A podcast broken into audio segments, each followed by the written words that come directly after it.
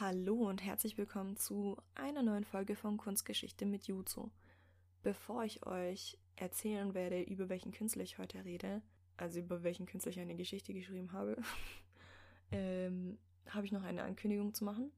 Und zwar habe ich mir überlegt, wie ich das, dieses Format jetzt weiterführen werde, weil das erste Schritt war natürlich damit anzufangen. Und ich habe beschlossen, jeden Sonntag eine Folge rauszubringen und die wird so 10, 15 Minuten lang sein, weil für längere Folgen habe ich einfach keine Zeit und der Hauptgrund ist ja, dass es mir auch Spaß machen soll. Also kommen wir nun zum nächsten Künstler. Als ob der gleich so durch die Tür steppt, aber egal. Hört euch es an. Ich werde euch heute über die Anfänge von Andy Warhol erzählen. Und ich bin mir sicher, dass Andy dieses Tool genauso geliebt hätte wie ich. Ähm, weil er war damals schon seiner Zeit sehr weit voraus und er wäre bestimmt der erste Influencer gewesen, der jemals Insta-Stories gedreht hätte. und ich glaube, dass er das auch nicht selber gemacht hätte. Er hätte bestimmt angefangen damit und irgendwann mal hätte er das seinem Double überlassen, weil er hätte auch mehrere Double und er hätte auch bestimmt seinen Double beauftragt, nachts vom vom Apple-Laden in New York anzustehen und ihm das neueste iPhone zu holen. Und genau, mir ist auch aufgefallen während der Recherche, dass ich schon mal ein Bild von ihm gesehen habe, so ein Siebdruck von Marilyn Monroe, damals in der Staatsgalerie, als ich noch ein Kind war. Und jetzt könnte ich euch natürlich erzählen, dass ich schon als Kind übel Kunst interessiert war, aber das stimmt nicht. Und ich war einfach mit der Schule dort. Genau. Dann fangen wir mal an mit Andy Warhol. Also macht's euch bequem und genießt die Geschichte. Also es wird um den Anfang seiner Karriere gehen. Von, ich muss es einfach nochmal tun. Andy Warhol. Ich habe es mir bequem gemacht. Schaue nochmal aus dem Fenster, bevor der Bus losfährt. Neben mir sitzt keiner. Ich möchte auch nicht gestört werden bei dieser langen Fahrt. Du fragst dich bestimmt, was mein Ziel ist. Mein Ziel ist die Stadt, die niemals schläft. Die Stadt, in der Künstler geboren werden und die Stadt, mit die berühmt ist für ihre Lichter und äh, der Kontrolleur möchte mein Ticket sehen. Er mustert mich, gab mir aber dann wortlos mein Ticket zurück. Ich vermisse meine Mutter jetzt schon. Es fiel mir wirklich nicht leicht, weit weg von ihr zu ziehen. Ich habe ihr versprochen, sie anzurufen, gleich wenn ich angekommen bin. Es würde sie krank vor Sorge machen, wenn ich es nicht tun würde. Der Bus hält und Vorfreude macht sich in mir breit. Erst jetzt ist es wirklich real. Hastig steige ich aus.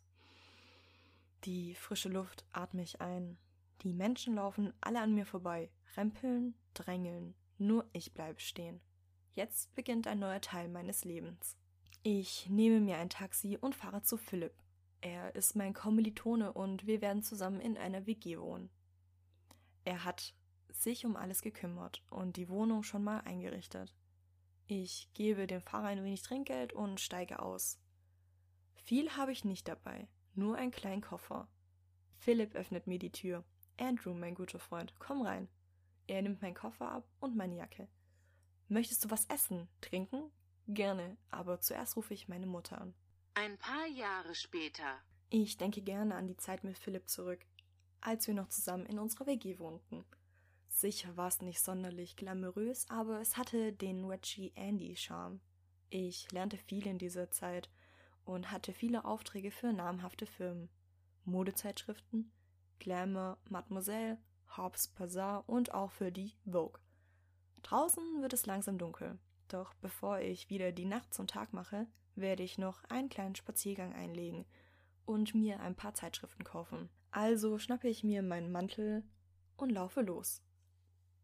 Ich mache einen kleinen Umweg, der mich an Truman Capotes Haus vorbeiführt. Das Licht brennt. Ich bleibe eine Weile stehen, ob er wohl gerade meine Briefe liest. Du musst wissen, mein lieber Freund, ich schreibe schon seit Jahren Briefe an ihn. Ich würde sogar sagen, dass ich sein größter Fan bin er ist all das, was ich werden möchte. Jung, berühmt, attraktiv und reich. Ich habe sogar ein riesen Plakat von ihm, das ich mal geschenkt bekommen habe, und ich habe für ihn auch einige Illustrationen gezeichnet. Diese werde ich ihm aber nicht zusenden, Auf meine Briefe antwortet er ja schließlich nicht. Stell dir vor, ich sende ihm meine Illustration und er wirft sie einfach weg. Das Risiko ist einfach zu hoch. Es fängt an zu regnen. Ich muss mich beeilen. Einen Schirm habe ich nicht dabei. Noch bevor der Regen so richtig runterprasselt, schaffe ich es nach Hause. In meinem Zimmer ist es wohlig warm. Die Heizung läuft auf Hochtouren. Meine Sachen habe ich schon eingepackt, in Umzugskartons. Meine Zeit hier bei den Balletttänzern ist vorbei. Denn irgendwie fühle ich mich hier nicht wie zu Hause. Wir wohnen zwar alle zusammen und glauben, wir könnten gute Freunde werden. Schauten zusammen Filme, kochten und aßen, teilten sogar unsere Probleme miteinander. Doch ich fand schnell heraus, dass sie nur jemanden brauchten, der mit ihnen die Miete teilte. Ich habe es. Ich werde Truman anrufen. Das Licht brannte ja bei ihm, also muss auf jeden Fall zu Hause sein. Ich kann nicht länger warten, ich muss ihn kennenlernen. Ein Freund gab mir mal seine Nummer, aber nur weil ich ihn so lange auf die Nerven damit gegangen bin. Wenn ich gleich mit Truman Capote spreche, darf ich ihm aber nicht verraten, wer mir seine Nummer gab. Das musste ich meinem Freund versprechen. Ich habe Glück, denn ich habe die Wohnung für mich. Die Balletttänzer haben heute eine Aufführung. Ich wähle seine Nummer. Hoffentlich ist es die richtige. Mein Herz rast. Meine Hände fangen an zu schwitzen. Ich bin so aufgeregt. Was soll ich überhaupt sagen? Plötzlich ertönt eine weibliche Stimme. Guten Abend, wer ist dran? Guten Abend, hier spricht Andy Warhola. Ich glaube, ich habe mich verwählt, denn ich wollte eigentlich mit Truman Capote sprechen. Ich bin Mrs. Capote. Was wollen Sie denn von meinem Sohn? Ich habe eine Illustration für Ihren Sohn angefertigt und wollte fragen, ob er daran interessiert wäre. So, so, Herr Warhola. Kommen Sie doch morgen vorbei, so gegen 17 Uhr sollte er zu Hause sein. Mein Herz platzt vor Vorfreude. Ich bedanke mich bei Mrs. Capote und beende das Telefonat. Ein Abend später. Es klingelt an der Tür. Glaube ist endlich da. Wir steigen zusammen in ein Taxi ein. Er möchte mir einen neuen Schulenclub zeigen. In unserem Lieblingsclub können wir nicht mehr gehen. Dort ist es zu gefährlich geworden. Letztens stimmte eine Gruppe Konservative den Club versperrten die Tür, randalierten und fingen an, wahllos auf Männer einzuprügeln. Deswegen kommt man in den neuen Club nur mit einem Passwort. Das Passwort ändert sich jede Woche, sagt Klauber. So wird sichergestellt, dass nur ausgewählte Männer und deren Freunde den Club betreten können. Der Club ist voller schriller Vögel, Drags und hübschen Männern. Einer schöner als der andere. Doch Klauber will mir nicht von der Seite weichen. Einige Drinks später traue ich mich, einen Mann anzusprechen. Er sagt, mein Süßer, ist alles okay bei dir? Deine Haut, ich, ich glaube, du hast einen allergischen Ausschlag. Keine Sorge, ich bin einfach ein bisschen schüchtern. Und du siehst so gut aus. Wenn du mit mir einen Drink trinkst, dann verschwindet mein Ausschlag schon wieder. Da kann der Typ, der David heißt, nicht widerstehen. Und es war auch gar nicht so schlimm, ihn anzusprechen. Am Schluss landen wir bei mir zu Hause. Zu dritt. Klauber kann sich nicht mehr beherrschen und versucht mich zu küssen. Ich lege sanft meinen Finger auf seine Lippen. Küss mich mit deinen Augen, flüstere ich ihm zu. Also wenn du ihn nicht küssen willst, dann werde ich es tun, sagt David und küsste Klauber. Das macht mich an, aber nicht jetzt. Jetzt ist nicht der richtige Zeitpunkt, um das erste Mal mit einem Mann zu schlafen. Darf ich euch dabei zuschauen? frage ich. David nickt.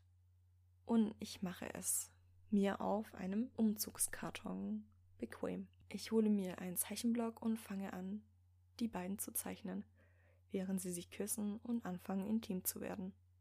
Ich kann meinen Blick nicht von ihnen abwenden. Es ist so schön und bizarr zugleich. Nachdem die beiden zum Höhepunkt gekommen waren, steht David auf und stellt sich vor mich. Andy, es hat mich so angeturnt, dass du mich währenddessen beobachtet hast und gezeichnet hast. Möchtest du jetzt meinen Penis zeichnen?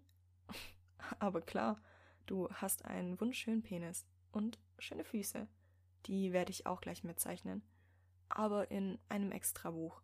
Diese zwei Bücher werde ich füllen mit unterschiedlichen Penissen und Füßen. Das ist eine großartige Idee. Danach zeichne ich noch Glaube.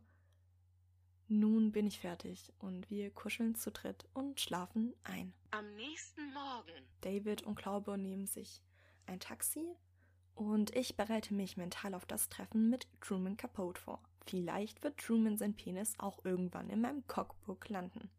Wer weiß. Der Abend kommt schneller wie gedacht. Den Weg zu seinem Haus kenne ich schon in- und auswendig. Die Illustrationen trage ich in einer braunen Papiertüte mit mir. Mrs. Capote öffnet mir die Tür. Sie ist klein, dicklich und adrett angezogen. Sie bittet mich hinein und erzählt mir, dass sich ihr Sohn verspätet. Aber wir können so lange einen zusammen trinken. Mrs. Capote kippt einen nach dem anderen weg. Sie scheint mich zu mögen und sie lacht viel. Drei Stunden später kommt Truman Capote nach Hause. Er scheint nicht sonderlich erfreut über meinen Besuch, setzt sich aber dennoch ein wenig zu uns. Die Illustrationen gefallen ihm. Als Mrs. Capote langsam anfängt, mit dem, es mit dem Alkohol ein wenig zu übertreiben, verabschiede ich mich und gehe mit einem guten Gefühl nach Hause. Die gestrige Nacht war perfekt. Ich möchte so etwas öfter haben. Aber jedes Mal mit Glaube unterwegs zu sein, ist auch nicht das, was ich mir vorstelle. Ich brauche etwas Eigenes. Ich hab's. Ich werde mir ein riesiges Atelier mieten und dort werde ich meine Arbeit verrichten. Und nachts wird mein Atelier zu einem Szeneclub. Bam, das wird einschlagen wie eine Bombe. Ich mache noch einen kurzen Abstecher beim Kiosk meines Vertrauens. Heute sollte doch in der Glamour eine Illustration von mir erscheinen. Ich kaufe ein Exemplar, kann es kaum abwarten und lese es sofort. Eine Illustration von Andy Warhol. Es heißt Warhola. Das ist doch nicht die erste Illustration, die ich für dieses Unternehmen gemacht habe. Ich schaue mir den Fehler an. Andy Warhol, sage ich laut. Andy Warhol. Weißt du was? Es gefällt mir. Es ist egal, dass, dass sie meinen Namen falsch gedruckt haben, denn auf Schuhe habe ich eh keine Lust mehr.